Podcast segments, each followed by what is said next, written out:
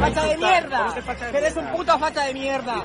Ya no tenemos medios de comunicación libres. Solo nos quedan las redes sociales y es por eso por lo que a este caballero, Javier Negre y a mí nos están censurando en YouTube. ¿Por qué no puede responder? Porque al final los españoles le pagamos sus sueldos. Vete de aquí, te vayas de aquí. ¿Qué haces? Vete de ¿Pero por aquí, que vas. ¿Pero por qué me empujas? EDATV.com, la televisión que hemos puesto. Bueno, pues yo creo que el mejor plan ¿De qué medio es usted?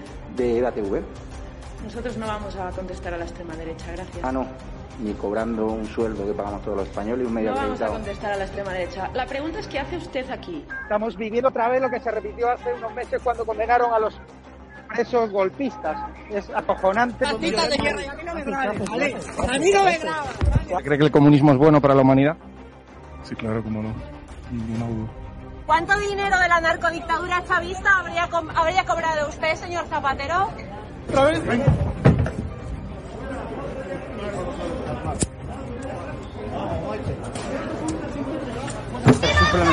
¿Cómo por nacer?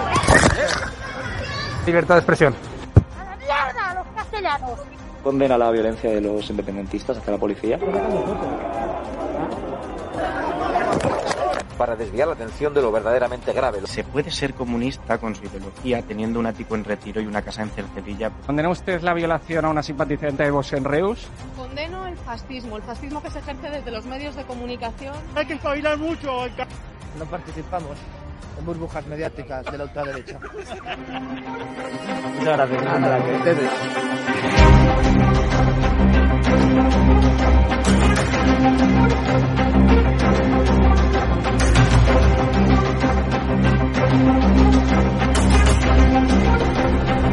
you.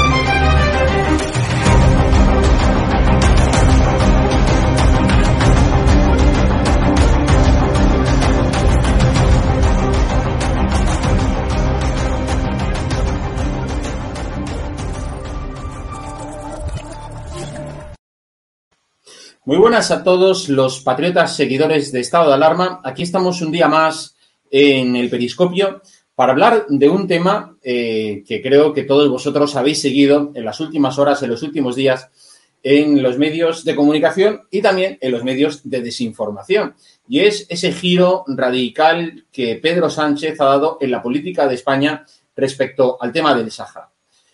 Eh, a mí me gustaría esta noche hablar con dos expertos que nos acompañan de cuáles son verdaderamente las consecuencias, las consecuencias de esa, de esa nueva política que el gobierno eh, de Sánchez ha aprobado respecto eh, bueno, pues a la posición española del Sáhara. ¿Cómo nos sitúa eso en frente a Marruecos y Argelia? El otro día, bueno, vimos, circuló por las redes sociales una imagen de un toro que representaba a España, un toro eh, famélico, un toro debilitado ante un poderoso eh, Marruecos. Verdaderamente España ha quedado debilitada tras su reconocimiento a la, a, digamos, a la gestión del proyecto de autonomía del Sáhara de Marruecos. ¿Cómo queda nuestra situación con Argelia? Hemos visto que Argelia ha retirado su embajador de España. ¿Qué pasa a partir de ahora con todo el tema del suministro de gas? ¿Eso nos beneficia? ¿Nos va a perjudicar? Voy a presentaros esta noche mm, aquí en el Periscopio a nuestros dos expertos que nos acompañan. En primer lugar, quiero saludar a Basir Edgil. Basir Edgil eh, es una persona que conoce muy bien todo el tema del Sáhara porque es uno de los fundadores del, eh, del Frente Provisario. Muy buenas, eh, señor Basir. Hola, buenas tardes. Pues, y quiero saludar también al periodista Youssef Temsamani, eh, periodista español de origen marroquí, colaborador en la BBC y otros medios de comunicación internacionales, que también está aquí esta noche. Muy buenas, Youssef. Muy buenas tardes, Jorge. Un cordial saludo a ti, a, nuestro, a vuestro invitado, el señor Bashir, y a todos los eh, telespectadores. Estupendo. Eh, la pregunta eh, por, la que, por la que empiezo, y le pregunto a usted, eh, señor Basir, es, ¿sale España debilitada respecto a su imagen ante Marruecos y Argelia? Dígame. Bueno, primero, muchas gracias por darme la oportunidad de hablar en un medio español que pueda escuchar otras opiniones que no sean la misma opinión de siempre. España es un Estado milenario. No es un toro pequeño, ni un toro cansado, ni un toro sentado. España es un Estado muy importante en la geopolítica y muy importante en todo lo que es el, el mundo y concretamente lo que respeta la relación con el mundo árabe y con el norte de África. España no sale debilitada, al contrario, España sale uh, muy bien fuerte porque el coraje con que realmente se han nombrado las cosas con el, su verdadero nombre y es un paso adelante. Este paso es muy importante porque abrirá muy grandes puertas, no solo para Marruecos, sino también por los países del Magreb y por África en general, donde las cosas se tienen que nombrar con su propio nombre.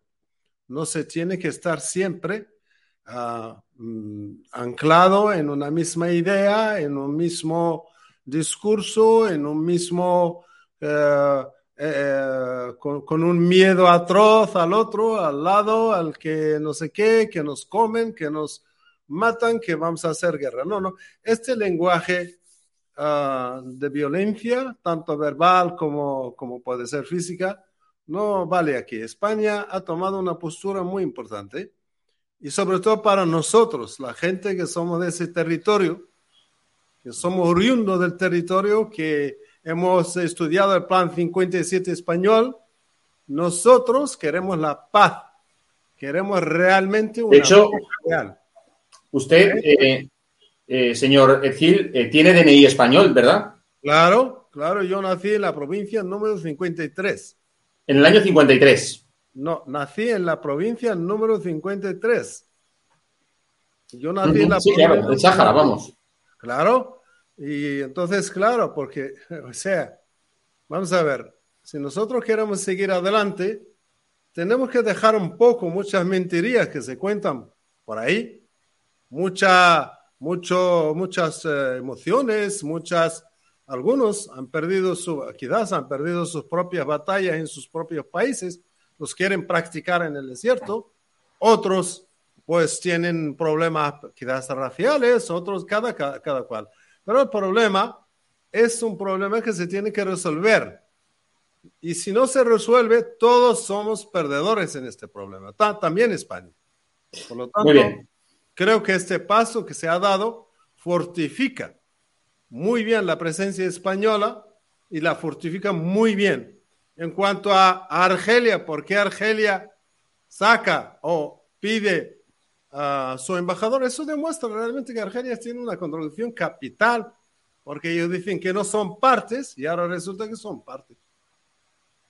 Sí, sí. Pues muchas gracias. Voy a preguntarle también esto mismo a Youssef eh, Tensamani. Eh, desde tu punto de vista, eh, ¿crees que el cambio, el giro en la posición española respecto al Sáhara eh, debilita la imagen de nuestro país en, ante Marruecos y Argelia?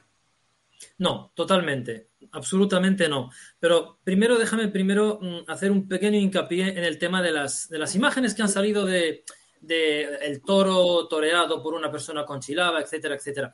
Eh, déjame decirte que eh, hace dos días eh, yo estoy en, en, en, estrecha colaboración con muchos medios de comunicación de, de Marruecos y he preguntado incluso al, al colegio de, de periodistas en, en, Rabat y ha habido una rueda de prensa en la que el presidente del colegio de periodistas de Marruecos ha desmentido rotundamente que ninguna de esas viñetas o ninguna de esas caricaturas haya salido de un medio de comunicación marroquí. Por lo tanto, se ha denunciado en esa misma rueda de prensa que eh, hay medios de comunicación afines al Frente Polisario, la mafia terrorista del Frente Polisario, y digo terrorista no lo digo yo, lo ha dicho incluso eh, Emmanuel Valls, el expresidente del gobierno francés, eh, lo ha dicho claramente. Pues, la mafia terrorista del Frente Polisario eh, y sus medios de comunicación y algunos medios eh, argelinos son los que están, digamos, haciendo circular esas viñetas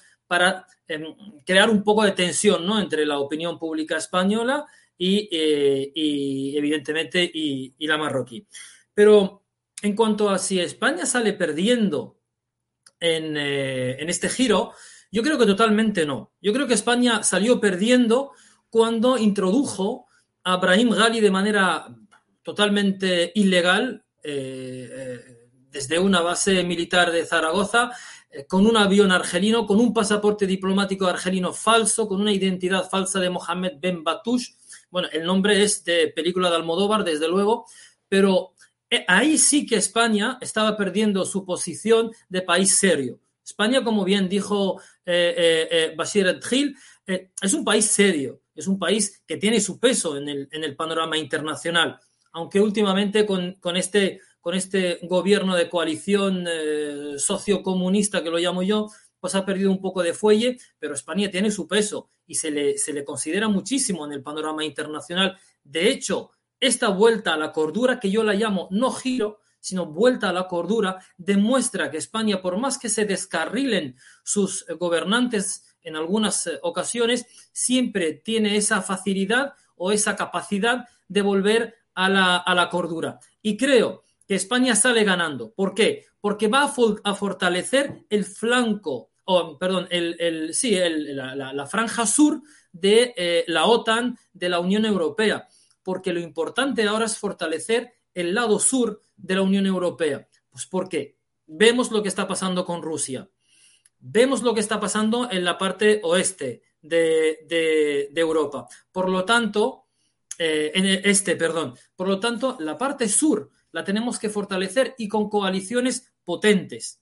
¿Vale? Entonces, debemos saber muchas, muchas cosas que hay que esclarecer, sobre todo a nivel de terminología. Cuando hablamos del, hablamos del Sahara occidental, eh, el, el Sahara occidental no existe algo llamado Sáhara Occidental más que una denominación geográfica.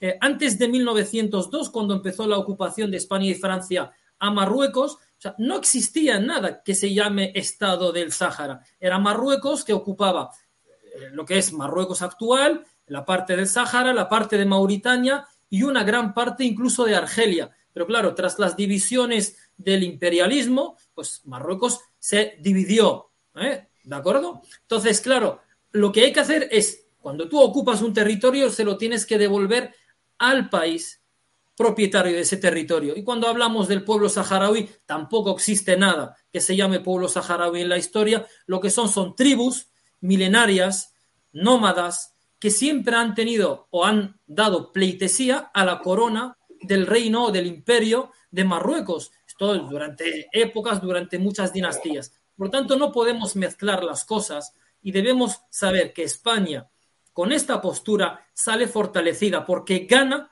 a un socio estratégico, a un socio fiable. Evidentemente, Marruecos no es un paraíso, no es Suecia, eh, cuidado. Marruecos no es Suecia, no es Dinamarca. Le falta mucho trabajo por hacer para avanzar en temas de derechos humanos, de infraestructuras, etcétera, etcétera, a nivel económico. Pero Marruecos en los últimos 20 años ha dado un salto importantísimo y eso se ve.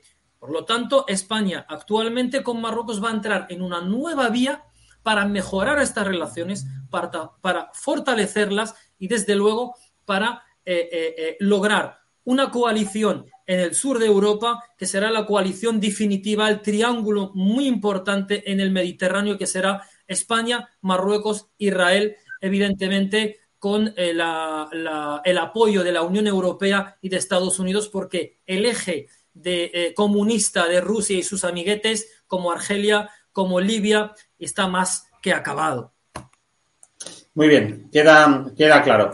Em, yo quería, en ese sentido, em, señor Basir, eh, preguntarle, vamos a ver, usted fue uno de los fundadores del mm, Frente Polisario, creo que conoce bien a Brahim Gali, eh, y bueno, y de hecho, los saharauis eh, representados eh, por el Polisario dicen que esta es la segunda traición de España a, su pueblo. ¿Qué tiene usted que decir a eso? Lo que voy a decir e, a eso, en primer lugar, déjame que, por favor, que, que explique un poco este término que la gente utiliza así, a saharaui. ¿Quién es el saharaui? Vamos a ver, cuando decimos saharaui, ¿a qué nos referimos? Es un término saharaui, quiere decir del Sahara. El Sahara son 9 millones de kilómetros cuadrados. Este es un término que se tiene que revisar. Saharaui para algunos es el que se opone a Marruecos. Pero si se refiere a los que vivían con España, 71% de ellos, según el censo de las Naciones Unidas, viven en su tierra, con alcaldes, con parlamentarios, con uh, concejales, y esto es palpable, el que quiere verlo. Pero lo que pasa que uh, hay mucha propaganda, hay mucha historia, hay muchas cosas que se cuentan, mucha solidaridad, entre comillas, con todos los respetos, pero esa solidaridad no llega a las chicas que se llevaron, por ejemplo, con nacionalidad española y están en los campamentos en nombre de la tradición. Esa solidaridad no fue con nosotros, que hemos sido encarcelados en el 75 y por ser precisamente uh, hablantes del español y por ser oriundos de Leyún, de Dakhla y de Smara. Esa solidaridad es solo para quien el que se oponga a Marruecos. Se le dice, tú eres saharaui, tú eres el que tiene la voz cantante, tú eres el que tiene que... Efectivamente, yo fui uno de los primeros que han creado el Frente, Frente Polisario. Es un acrónimo escrito por mí, porque era el único que tenía una titulación de bachiller superior en ese grupo de las 23 personas que nos hemos reunido en la ciudad de Zuerate, en Mauritania. Pero el objetivo fundamental era luchar en contra de la presencia colonial y no teníamos la misma ideología de ninguna forma no somos del mismo grupo ideológico, digamos. El grupo que venía de Marruecos mayoritariamente son hijos de militares marroquíes. Esto es el que quiere saberlo y está en el archivo español, además. Fulano de tal, marroquí. Fulano de tal, marroquí, reclamado por sus autoridades. Fulano de tal, español. Fulano de tal, mauritano.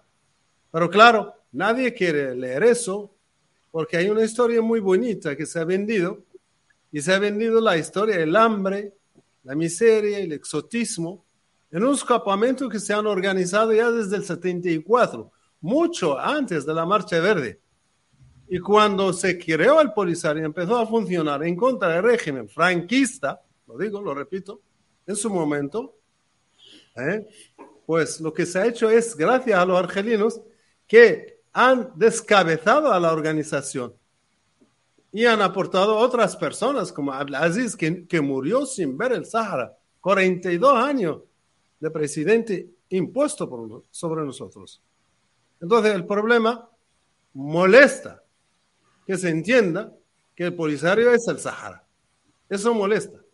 Y eso molesta que cuando te desligas de una organización, te, te pone el San Benito, como lo hacían con los judíos en, en la Alemania nazi y, molesta realmente que cuando tu propia víctima viene con un avión medicalizado y va con otro avión medicalizado sin que se le, se le moleste. Entonces, aquí es muy bueno que la opinión, al menos española, se le, respete y se le da la oportunidad. Eso no quiere decir que no estamos con la dignidad de las personas donde estén, que estén en Tinduf o que estén en París. Eso no es una razón. La razón es que se apoye a una organización que esta misma organización lleva una dirección vitalicia de diferentes países del Magreb y que se imponga su propia opinión, mientras que la mayoría de los saharauis, de origen al menos, no opinan lo mismo. Quieren paz, quieren prosperidad, quieren hermandad. ¿Por qué? No se puede vivir bien Solo tenemos que vivir bien en una república ficticia árabe. esto ya con decir el árabe ya estamos, ya está todo claro. Eso es un legado de Gaddafi. Porque nosotros, al menos yo, no me siento árabe, yo soy norteafricano. Al menos mis abuelos son de Norteáfrica. De todas formas, no lo entiendo. Yo no entiendo que se pueda construir un Estado según la raza. Eso solo lo ha intentado Hitler, como, como ustedes saben. Entonces, entonces la, la historia, eh, yo estoy muy feliz por, esta por este nuevo giro o vuelta a la cordura, como dijo si Tanzamani, porque esto va a obligar que se resuelvan los problemas más rápidamente de lo que esperaba, porque llevamos 47 años languideciendo en medio del desierto ¿me entiendes? Creando un campo para turistas solidarios, que me perdone, y donde no tienen ni siquiera se aplican las convenciones de, convenciones de Ginebra sobre refugiados, porque estas personas no tienen derecho de tener un carnet de refugiado, ni se sabe su número, gracias al polisario, gracias a esas personas que han acaparado y a las personas que les ayuden, que les han acaparado la palabra, han acaparado el poder y el que no está, el que no forma de esa organización, no tiene derecho de opinar. Sí, de todas maneras, eh, claro, las dudas que hay aquí en España básicamente están alrededor de qué ocurre. Eh, bueno, es decir, ha habido un, una posición, un cambio de la posición española, pero ¿a cambio de qué? ¿Cuáles han sido las contrapartidas? Eh, ¿Vosotros sabéis algo si efectivamente se ha negociado algo respecto a Ceuta y Melilla? Porque, claro, para nosotros los españoles, Ceuta y Melilla, son parte indisoluble de nuestra integridad territorial. Por lo tanto, eh, ¿hay garantías sobre Ceuta y Melilla por parte de Marruecos? O sea, mm, ¿la pregunta es para mí o para, para los dos, realmente? Pero sí, adelante, eh, Basir. Sí, toda crisis es una ah, puerta abierta, es una oportunidad para solucionar los problemas. Yo creo que Marruecos tiene una dirección suficientemente sabia para entender la nueva geopolítica, la nueva situación actual del mundo. Igual pasa con España. Yo leyendo, por ejemplo, la carta enviada por el señor presidente del gobierno español o el comunicado, entendí yo personalmente, yo no sé, no tengo conocimiento realmente de lo que pasó, pero yo creo que esa, es, esa carta y ese documento creo que se han discutido principalmente los principales problemas o escollos que existen entre los dos vecinos, creo yo, personalmente, pero no tengo ninguna información ni oficial ni oficiosa que pueda decir, oye, Ceuta y Melilla y lo otro. La. Yo creo que yo personalmente tengo esa fe de que realmente se han discutido todos esos problemas mayores que puedan enturbiar las relaciones entre España y Marruecos? Mira, eh, está, hay dos versiones siempre. Está, eh, sobre todo en las relaciones entre España y Marruecos, está la verdad y lo que cuenta la Sexta y, los medios de comunicación de, Podemos, etc. Entonces, aquí lo que se ha negociado en, esta, en estas negociaciones que se han estado llevando a cabo durante estos últimos meses, nadie lo va a saber hasta la próxima cumbre bilateral entre España y Marruecos que se va a celebrar eh, de aquí dos, tres, cuatro semanas. Porque primero habrá una visita antes del mes del Ramadán, que creo que será dentro de tres semanas. Eh, habrá una visita del ministro de Exteriores y pues, posteriormente la visita de Pedro Sánchez. A partir de ahí se va a redactar un comunicado eh, oficial conjunto en el que se, va, se van a explicar los detalles de las nuevas pautas, porque se ha hablado en, esa carta de unas nuevas pautas o una nueva hoja de ruta ¿no? para estas nuevas relaciones. Pero yo os quiero recordar una cosa. ¿Alguien me puede decir si en algún momento oficialmente Marruecos ha reclamado la soberanía sobre Ceuta y Melilla? La respuesta te la digo yo y es no oficiosamente. Bueno, pero vamos a ver, eh, Josep, en Marruecos cuando pinta siempre su mapa del país eh, a nivel oficial, Ceuta y Melilla aparecen como parte de su territorio. No, no siempre. Porque, a ver, evidentemente cuando... Bueno, acuérdate de la famosa fotografía de Zapatero en, Marruecos allá por el año 2004 con la crisis de Perejil. No, pero tú cuando ves el mapa en, pequeño, en una, en una, pantalla, evidentemente Ceuta y Melilla son tan pequeñas que tú no puedes eh, digamos, eh, acercar tanto el mapa como para saberlo. Pero de igual manera, oficialmente Marruecos nunca ha abierto un proceso para reclamar Ceuta y Melilla. Han habido algunas declaraciones, un poco para tocar las narices, cuando han habido presiones, cuando han habido tensiones eh, diplomáticas, pero oficialmente un proceso legal para reclamarlas nunca ha habido. Yo quiero volver a otra cosa. Yo quiero volver a cuando tú has hablado de Brahim Ghali. Muy poca gente sabe y esto evidentemente no lo vamos a escuchar los medios de comunicación eh, amigos del Frente Polisario, ¿a cuántas personas ha matado ETA en España? 470 No, casi un millar, casi un millar. Está un millar prácticamente. Vale. ¿Tú sabes a cuánta gente solo Brahim Gali ha matado? A españoles. 300 personas. Pescadores canarios y trabajadores de las minas de fosfato de Bocra durante la- el periodo colonial español del Sahara, cuando eh, eh, el Sahara era español. Pues Brahim Gali mató a 300 personas. La Asociación de, Víctimas Canarias del Frente Polisario siguen esperando que se haga justicia. No se ha hecho. Hadijatu Mahmoud, una saharaui que lleva años presentando pleitos y denuncias aquí en España porque ha sido violada por Brahim Gali, los, las feministas de Podemos, amigos del Polisario, no han hecho justicia con ella ni la han apoyado. Entonces, ¿qué pasa? ¿Este feminismo qué es? ¿Un feminismo selectivo? ¿Somos feministas con las rubias de ojos azules, pero no somos feministas con la morenita que vino violada del, desierto del Sahara porque el violador es Brahim Gali? Ahí no le, cantó, no le cantaron lo del violador eres tú. Entonces, ¿qué pasa aquí? Entonces, las cosas hay que llamarlas por su nombre. Hubo en 1990 y pocos, que, que de esto hay pruebas de ello, ¿eh? Mm, mm, eh, pruebas eh, documentadas, de que se hizo un telemaratón en televisión española en los años 90 para recoger fondos para comprar una camellada, comprar unos camellos en los campamentos de Tinduf. Se, recogió el dinero de los benefactores aquí en España, se dieron a una asociación eh, de amigos del pueblo saharaui, se llevaron, se llevaron el cheque y se fueron unos dirigen- dirigentes, alcaldes de algunos pueblos del Partido Socialista, se fueron a los campamentos de Tinduf, entregaron el cheque, luego empezaron a preguntar, oye, aquí os hemos dado el dinero, pero aquí yo no, yo no veo ningún camello por aquí suelto, ¿dónde están los camellos? Les dijeron, cállate, porque esto nosotros lo hemos dicho de esta manera, pero realmente el dinero va a ir destinado para financiar revueltas y manifestaciones pro-saharauis en Marruecos. Y esto lo tengo yo grabado.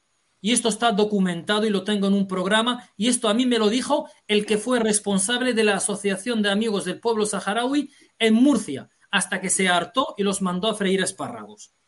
Entonces, aquí tenemos que contar las verdades. Marruecos es un país vecino. Evidentemente que hay problemas. Evidentemente, y muchos. Pero estos problemas se van siempre a resolver desde el entendimiento y no desde la tensión. Entonces, ¿qué es lo que tenemos que hacer? Preparar el terreno con una relajación, con tranquilidad, con entendimiento y sobre todo con confianza mutua. Y a partir de ahí, resolver los problemas. Sí, sí. Creo que quería añadir usted algo, ¿no, eh, señor Basir? Sí, el, el dossier este de los derechos humanos nunca se tomó en cuenta en España. Lo que la gente que ha sufrido en los campamentos de Tinduf, donde me incluyo, porque yo fui eh, una de las personas que se amarra- me amarraron, me llevaron en el Land Rover, fue precisamente mi compañero Gali. Él lo sabe. Y además lo escribí en un libro de poesía que está por ahí.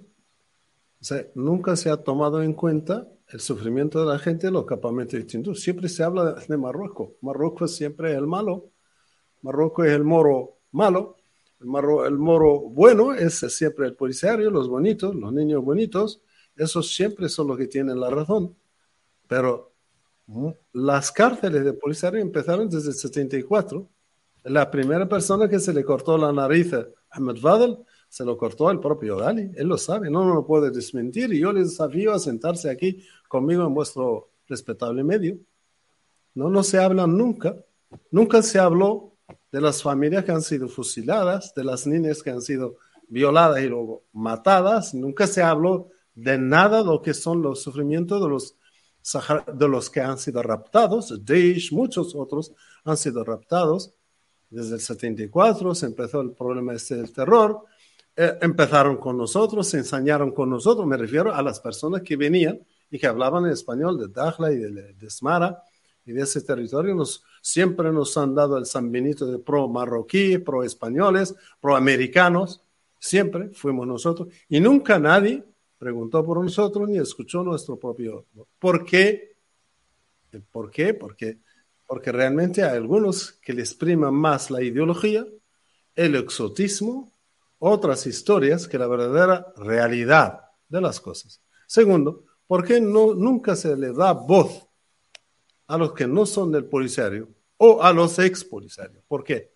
Si estamos hablando de un Estado democrático de derecho, ¿no? Pues derecho, tenemos derecho también de opinar nosotros. Tenemos derecho a decir nuestro punto de vista. ¿Por qué se nos impone siempre el mismo tocino? Porque tenemos que seguir siempre a la misma persona. ¿Cómo es que una organización que habla de derechos humanos llevan unos dirigentes 42 años, son las mismas personas, las siete personas que le llaman ahí en los campamentos los siete pistoleros, impuestos por Argelia, porque tampoco, tampoco han sido electos, nunca han sido electos. Abdelaziz ha sido nombrado por Argelia. Lueri lo han matado en Mauritania porque no les servía a los argelinos. Nosotros no servíamos a los argelinos porque somos occidentales y somos de tendencia española. No los servimos nosotros a los argelinos y por eso fuimos víctimas ahí en esos campamentos. Pero nadie habla de nosotros porque cada vez que opina alguien, dice, no, ese es un traidor, ese es un no sé qué, y nada, vale, vale, el, el buen militante es el Gali y su grupo.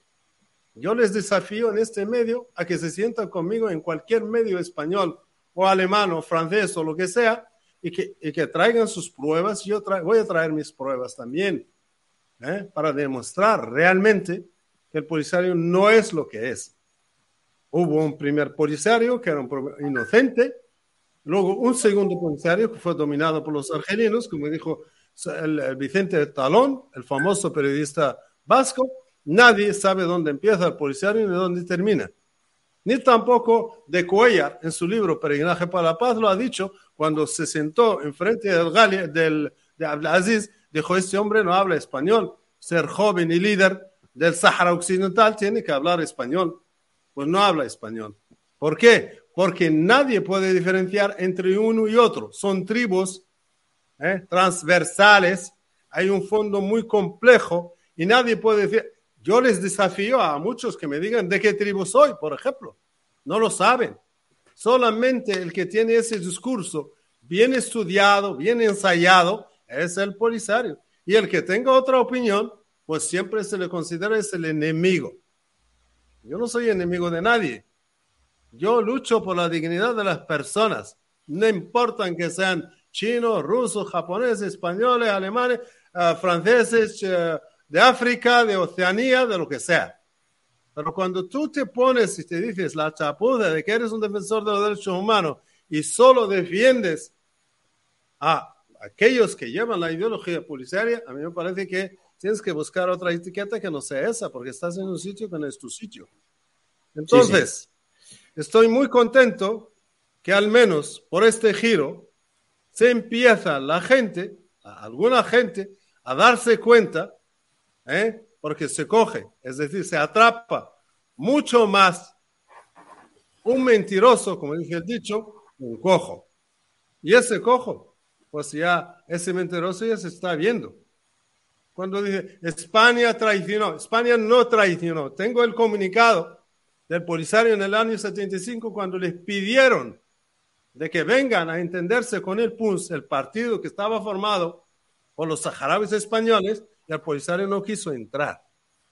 No quiso, no quiso negociar, porque en aquellos tiempos el gobierno pensaba de que de esas dos facciones podía haber, hacer un, una especie de autonomía o algo. No, no han querido. No han dicho, no, no, no, nosotros no vamos a España fascista, España no sé qué, que nosotros queremos la independencia total y la tal. Y así. Y cada vez por lo mismo cada vez. En el año cuando se encontraron con Hassan II y les propuso lo de la autonomía, no, no, no, no, que queremos la independencia, porque esos campamentos se han convertido en un fondo de comercio para un grupo muy pequeño de personas. Es un multinacional. Sí. Javier, si me permites. Sí, Jorge, Jorge. Ah, Jorge, perdona. Si me permites, mira, hablando, eh, continuando un poco con lo que estaba eh, comentando eh, Bashir, con lo del fondo de comercio, que son los campamentos, quiero recordaros también el, informe de la OLAF de hace tres años, o tres, tres años y medio, de la OLAF, que es una de, una de, las, de las comisiones económicas de la Unión Europea. Que aconsejó a los países europeos de dejar de mandar ayudas humanitarias a los campamentos de Tinduf porque un grandísimo porcentaje de esas ayudas humanitarias acababa en reventa en los mercados de Argelia y de Mauritania, porque el, el, el, el Polisario, digamos que hacía contrabando con las ayudas humanitarias. Y hay vídeos, yo tengo un vídeo de eh, bolsas de, de, harina y de y, y azúcar y leche y tal, con el sello de la Unión Europea que se están revendiendo en los mercados de Bashar, en Argelia y, en Mauritania. Esto punto número uno. Punto número dos. Los niños de los, las famosas llamadas vacaciones de la paz, que se traen a, a niños de los campamentos eh, del Polisario a pasar las vacaciones aquí en España. La gente no sabe que, que, que el Frente Polisario utiliza a niños soldados. Y los vídeos están ahí. Y lo ha denunciado un montón de asociaciones de ONGs, en, en, incluso en, en, La Haya, y nadie les ha hecho ni caso. Niños de 7, 8, 9 años con Kalashnikov o, o entrenando eh, entrenamiento de combate cuerpo a cuerpo en, el, en medio del desierto. Y nadie habla de los derechos de la infancia. ¿Eh? los que aquí se proclaman, los morados que aquí se proclaman defensores de los derechos de la mujer, de la infancia y tal, tal. Nadie lo sabe, nadie dice nada. Y volviendo un poco a, nuestro tema, ¿no? Que, que, que, es el que nos incumbe, eh, la posición de España, cómo queda en, en, en, todo este embrollo, ¿no? Argelia desde el principio siempre ha dicho que ella no es parte de este conflicto. Siempre que se ha preguntado a Argelia, es que yo no soy parte del conflicto, pese a, a, tener ellos en su propio terreno, porque evidentemente Marruecos tiene la zona de, de, de, sus provincias del sur, el Sahara marroquí, blindado con un muro de arena para que no tengan ningún problema, militares, tal. Pero claro, es que los campamentos de Tinduf están en el Sahara, es, o sea, están en el territorio argelino, no están en territorio marroquí. Por lo tanto, ellos son los que tienen el problema y dicen, no, no, es que nosotros en plan humanitario acogemos a este grupo de personas y tal. Y claro, nosotros no somos parte del conflicto. Ahora bien, cuando España reconoce la soberanía de Marruecos sobre el Sáhara, bien que salen corriendo a llamar a consultas a su, a su embajador. Pero cuidado, ¿por qué no llamaron a consultas a su embajador en Estados Unidos cuando Trump reconoció la soberanía marroquí? ¿Por qué no llamaron a consultas a su embajador en eh, Alemania cuando el nuevo canciller reconoció 15 días después de, de, de, de, ser elegido la soberanía de Marruecos sobre el Sahara. ¿Por qué no retiraron su embajador, su embajador de Francia, eh, de los países árabes, de Emiratos Árabes, etcétera, de los países africanos? Por lo tanto, quien está intentando chantajear a España es Argelia. Sí. Y por eso hay que tener mucho cuidado. Nos, nos vamos eh, quedando sin tiempo y yo quería preguntarles, eh, preguntaros, vamos, eh, eh Basir Edgil y Josep Tesamani. Por cierto, señor Basir, ¿cuándo fue la última vez que usted eh, tuvo una conversación con Brahim Gali? Uh, yo creo que fue el 91, si no me equivoco. Vale. 91. Que, que fue, digamos, cuando usted se desvinculó por completo, ¿no? Me desfilé por completamente porque el Polisario empezó a morir de los años 88 cuando empezaron a, a, empezó la gente a manifestarse ahí en los campamentos, sobre todo la gente que venía del territorio. Y entonces pues les han traído el ejército empezaron a, uh, a, a masacrar a las mujeres y a los niños y además se han metido en un cajón sin salida. Porque tú cuando firmas Dices, yo firmo el plan de paz, pero a cambio de nada, luego te declaras después de 30 años hacer tu propia guerra, que no tienes medios para hacer esa guerra. Y tú, por ejemplo, pues eh, déjame que le diga una cosa muy importante. La dirección del Polisario que se apropió del Polisario, solamente hay un 10% que son originarios del territorio. Sí, lo ha comentado usted antes. Y entonces, aquí ahí tengo un documento de la Dirección General de Política Exterior para África y Asia continental, que es español, donde habla de eso porque... ¿De qué año? ¿De qué año? Del año 78. 78. O sea, que el gobierno español sabe la verdad. O sea, que el Estado español sabe la verdad. Sabe que el Polisario no es uh, um, no es el representante de los saharauis. Y aquí lo dice, la posición del gobierno español, cito, ¿eh? de, frente al policiario se encuentra enmarcada en la lógica de la postura que se ha mantenido en relación con el territorio. No reconoce al, al frente policiario, porque este no ha sido objeto de reconocimiento de la ONU, principalmente de la UA en aquellos tiempos, y por, en definitiva su pretensión de representatividad exclusiva del pueblo saharaui va en contra del propio principio de autodeterminación que él dice. Él dice autodeterminación y tengo república. ¿Y esa autodeterminación para qué serviría si ya tienes tu república? Entonces, hay una serie de ingredientes que han sido puestos ahí en una marmita y esa marmita está funcionando que no termina nunca de cocerse. ¿Eh? Entonces, otro punto que es muy importante ahora que estamos hablando del terrorismo, en esos campamentos solamente hay un tercio de la población que es originaria del territorio.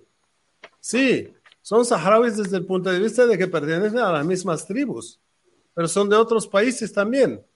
Entonces, en el momento en que Polisario, por ejemplo, se independizara, ¿qué pasaría con los ciudadanos de esos otros países y las tierras de donde venían esas personas? ¿Eh? Y esto lo dice también el documento este porque está muy bien hecho. Es un documento que reconoce que eh, eh, el, el, Polisario trasciende los límites geográficos del ex Sahara español. Es decir, ha creado una multinacional de beduinos en nombre de un territorio al que la mayoría no lo conoce y al que habla o es un, una persona objetiva lo consideran como el enemigo de la patria. Una patria que no existe todavía, ni sabemos cuáles son sus límites. Entonces, para terminar, yo le digo que este es el final que es el final del discurso único, es el final de que los países como España, Marruecos, Mauritania o cualquier país no podrán vivir siempre sujetos a un problema, un falso problema, porque a, a algunos no les interesa que se solucione. Mm. La propia Argelia misma hoy acaba mismo de salir un comunicado de un tal Frente de Liberación del Sur de Marruecos, de Argelia, ¿eh? de la Zawad. Entonces, ¿qué pasaría mañana en una región como lo que está pasando en el Sahel?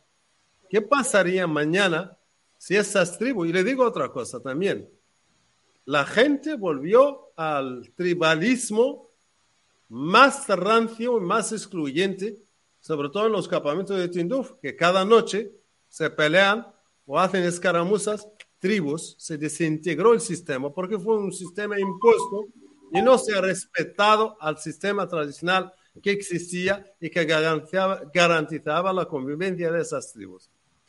El último elemento es que el polisario tampoco respeta las convicciones de Ginebra relacionadas con los pueblos originarios o pueblos tradicionales como se ha hecho en América Latina.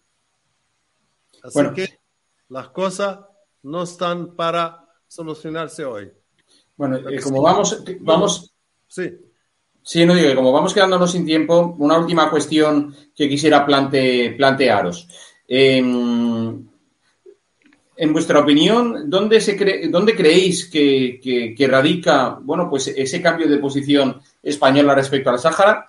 Porque, bueno, hemos visto, eh, todos sabemos que, bueno, pues que Pedro Sánchez eh, bueno, pues tiene históricos dirigentes del Partido Socialista, como, no sé, como Moratinos, o incluso del Partido Popular, como Ana Palacio, que son personas que, bueno, pues que próximas a, pues a, Marruecos, ¿no? Tienen, tienen, amistad, o incluso empresarios eh, de origen marroquíes, como Rasat Andalusí, en fin, ¿entre todos ellos han logrado convencer a Sánchez o, o dónde creéis vosotros que ha venido ese cambio de actitud? Eh, sí, Josep, primero contigo. Mira, yo principalmente pienso que los eh, gobiernos españoles eh, históricamente han desconfiado de, de, de, Marruecos, porque siempre la han visto como un enemigo potencial, como un, eh, un, país que hipotéticamente siempre puede causar problemas, que puede invadir, que puede, etcétera, etcétera. Pero esto es normal porque viene de, de nuestra herencia eh, eh, histórica aquí, aquí, en España, ¿no? porque históricamente siempre ha habido este tipo de, de, toma y daca entre una orilla y la otra, siempre que una de las dos orillas era militarmente más fuerte, pues ha invadido la otra, etcétera, tanto en la época del Andalus, luego en la época colonial que España es la que invadió la otra costa, la que invadió Marruecos, etcétera. Pero yo creo que después de los últimos movimientos, sobre todo a nivel de la OTAN, con Estados Unidos, con Alemania, con, con Francia, yo creo que, que, que Sánchez se ha dado cuenta de que realmente Marruecos no es un enemigo, sino que más bien es un aliado importante y que España se tiene que aliar con Marruecos para poder afrontar los retos del futuro. Marruecos en el futuro será uno de los países pioneros en energías renovables. ¿Por qué? Gracias a las, a las plantas de, de, energía solar que ha construido en el, en el sur, gracias al, al, tema de la energía eólica, por los grandes ventiladores que hay por toda la zona de, del norte de Marruecos. Por lo tanto, Marruecos dentro del año o dos años futuros va a ser un, un, una fuente de energía renovable bastante potente. Y eso es una fuente de energía bastante importante ahora para Europa que está buscando eh, fuentes de energía alternativas al gas de Rusia y de Argelia, porque evidentemente ahora todo lo que es Rusia y sus aliados eh, están repudiados ¿no? por el resto del mundo, por lo tanto se están buscando eh, alternativas. Por lo tanto, Marruecos sí que es un socio fiable porque presenta perspectivas para el futuro bastante creíbles y porque es un país que lo único que quiere es vivir en paz, es terminar su unidad territorial, sobre todo con, con, el, con el tema del Sáhara, y mirar hacia el futuro para, evidentemente, garantizar la seguridad tanto de sus ciudadanos como la de sus vecinos. Eh, muy bien. Eh, señor Basir, eh, le, pregunto le pregunto ahora a usted. Eh, ¿Dónde cree que ha estado el cambio de actitud mm, por parte de, del gobierno español?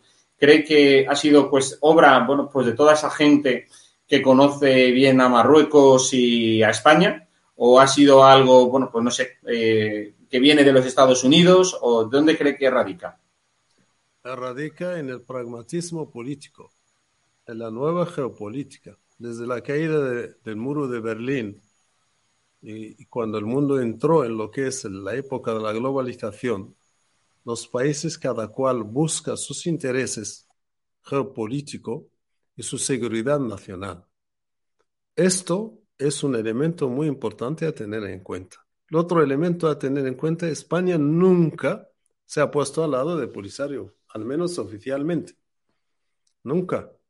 España ha intentado siempre tener un cierto equilibrio para evitar problemas pero uh, se ha visto que ese equilibrio pues, es imposible, porque es un equilibrio que empiece ya a tocar la soberanía nacional. Tú no puedes meter una persona, por ejemplo, en Schengen, en el espacio Schengen, lo metes así, con 14.000 pasaportes y con 14.000 lugares de nacimiento. Eso no se puede, porque estos países hay que respetarlos, hay que, hay que respetar los países.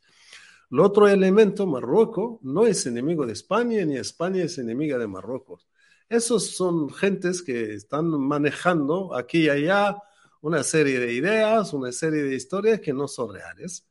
O sea, aquí el primer partener hoy en Marruecos son las empresas españolas. Uh, aparte de la historia, aparte de las relaciones, aparte de muchas más cosas. En efecto, hay personas que han manifestado, han tenido, es decir, la, la, la, la valía, son gente que que, han podido manifestar su opinión claramente.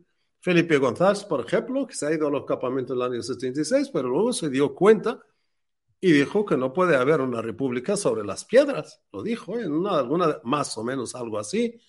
Eh, es decir, hay toda una élite de escritores, de personalidades españolas que saben que tienen que entenderse con Marruecos y hay también aquí a Marruecos mucha gente que le interesa que haya esa alianza, porque realmente no es cuestión de guerra, tú eres de esto o yo de eso. Marruecos siempre ha ido en el lado occidental y eso es uno de los problemas por lo, por lo cual están dando esas fuerzas que eran fuerzas del Partido Único. Entonces, yo creo que este cambio, o más mejor dicho, eh, esta claridad de postura por parte del gobierno actual, es una claridad que celebramos nosotros y creo que va a acelerar un, porque cuando dices una solución justa entre las partes y tú no defines quiénes son las partes, una solución justa, eso es, es una melodía que no termina nunca, no termina nunca, no llega a ningún puerto. No que si es justo y tal, va, justo con quién. Pero si tú, por ejemplo, estás hablando de un nacional marroquí que se pasa por saharaui, otro nacional argelino que pasa por saharaui, otro nacional mauritano que pasa por y tal. Y, has metido toda una región, es toda una región ahora, ya no es el problema solo de los 74 mil personas del territorio de la ex provincia española, ahora pues toda la población, digamos, beduina de todo el norte de África está ahí metido y sus fronteras. ¿Y eso por qué ocurre? Porque hay mucha gente, sobre todo en algunas oficinas occidentales, que no entienden, porque miran, nos miran con el código occidental. Y el código occidental aquí no sirve. Aquí hay otro código que hay que entenderlo, que las tribus aquí no tienen fronteras, que las relaciones humanas no tienen fronteras. Y que si usted le pone a alguno, le empiezas a dar mucho dinero, ¿me entiendes? Y le das y dice, no, tú eres el que tiene la razón. Usted está garantizando que la región nunca vivirá en paz y claro, a usted también le, llegarán las ascuas de esa guerra. Porque acuérdense que la puerta de África es Marruecos y no Argelia. La puerta de África para que usted se sentara ahí tranquilamente en su playa, ¿me entiende? Marruecos está haciendo el guardián. Marruecos dice, yo no quiero ser más el guardián de nadie. Yo puedo cooperar, pero no seré el guardián de nadie más. Entonces, ¿en qué quedamos? Pues el respeto. Se necesita respeto mutuo y nombrar las cosas con su propio nombre, como las nombró el gobierno el otro día. Y, ir adelante. Eso no va en contra del interés de nadie. Al contrario, a, todo el mundo va a ser ganador, ganador. Pero claro, no me imponga usted su república porque yo no la quiero. No, yo personalmente no quiero una república en el ayuno. No creo en repúblicas. Ha quedado, ha quedado, ha quedado muy claro eh, vuestro mensaje. ¿Me permites una puntualización de 30 segundos? Sí. Eh, mira, voy a abusar un poco de tu confianza. Mira, eh, te acordarás, igual que nos acordamos todos, de la época en la que aquí en Cataluña se pedía hacer un referéndum y que en las elecciones posteriores, por, al ver que, las, que las opciones unionistas son las que habían sido más eh, eh, mayoritarias, se, empezamos todos a decir que, claro, en estas elecciones, estas elecciones las podemos considerar ya eh, de facto como si fueran un referéndum que nos alumbra un poco, que nos ilumina un poco el camino sobre cuál podría ser el resultado de un referéndum si se llegara a celebrar. Pues yo te digo que en Marruecos hace más o menos unos cuantos meses, creo que hace un año, en febrero creo del año pasado, no recuerdo bien, eh, se celebraron las elecciones generales, municipales. Bien, en todo Marruecos el nivel de participación era del 55, 45, 50, incluso 60 en algunas, en algunas eh, provincias, ¿no? ¿Sabes? En las provincias del sur de Marruecos, en la Union Dakhla, ¿de cuánto fue la participación? El 70%, el número más alto. ¿Esto qué quiere decir? que los habitantes de, las provincias del sur de Marruecos ya se han pronunciado en las urnas y han demostrado que quieren participar en el desarrollo del país al que pertenecen, que es Marruecos, que le falta mucho, y lo vuelvo a decir, Marruecos le falta mucho camino por recorrer, pero evidentemente, teniendo estabilidad y yendo de la mano de España y de los países europeos, avanzará muchísimo más y será muy beneficioso para todos y evidentemente para España y para el pueblo de Marruecos y para toda Europa. Muy bien, pues ha quedado muy, eh, bastante claro. Eh, Basir Gil, muchas gracias por estar hoy con nosotros aquí en Estado de Alarma. Gracias a ustedes, muchas gracias por la oportunidad. Y gracias también. A oyentes o, espectadores. Y, y, muchas gracias también a, a ti, Yusef, por estar hoy aquí con nosotros. De verdad, un auténtico placer estar con vosotros, Jorge, contigo y con todos vuestros telespectadores. Un cordial saludo. Venga, hasta otro día. Hasta pronto. Pues eh, ya habéis visto, creo que la posición eh, sobre mm, de qué manera va a afectar eh, todo el tema de, mm, bueno, el nuevo reposicionamiento del gobierno de España respecto al Sáhara, un tema que, bueno, pues venimos hablando desde hace ya varios días, está bien claro, tanto pues para Youssef Temsamani y para Basir Gil. Efectivamente, esperamos y requerimos que el presidente del gobierno, que el ministro de Asuntos Exteriores den todas las explicaciones pertinentes porque efectivamente como español queremos saber que eh, Ceuta y Melilla no corren ningún tipo de, peligro y hemos visto también cómo eh, la extrema izquierda ha saltado, bueno, pues lleva hiperventilando ya unos cuantos días porque ve que se les acaba el chollo que tenían montado, bueno, pues con todo el tema de, bueno, pues de, la causa saharaui que ya eh, han explicado tanto Mm, y muy bien Basiret Gil y Yusef Tensamani, que efectivamente el cuento eh, y toda la historia artificial hay detrás de ello. Vendremos la semana que viene aquí en el Periscopio con más temas de actualidad, con nuevos invitados, con nuevos protagonistas, y, pero eso ya será, como digo, a partir de la semana que viene. A todos vosotros, muchísimas gracias por acompañarnos una semana más, que seáis muy felices a pesar del gobierno. Hasta luego.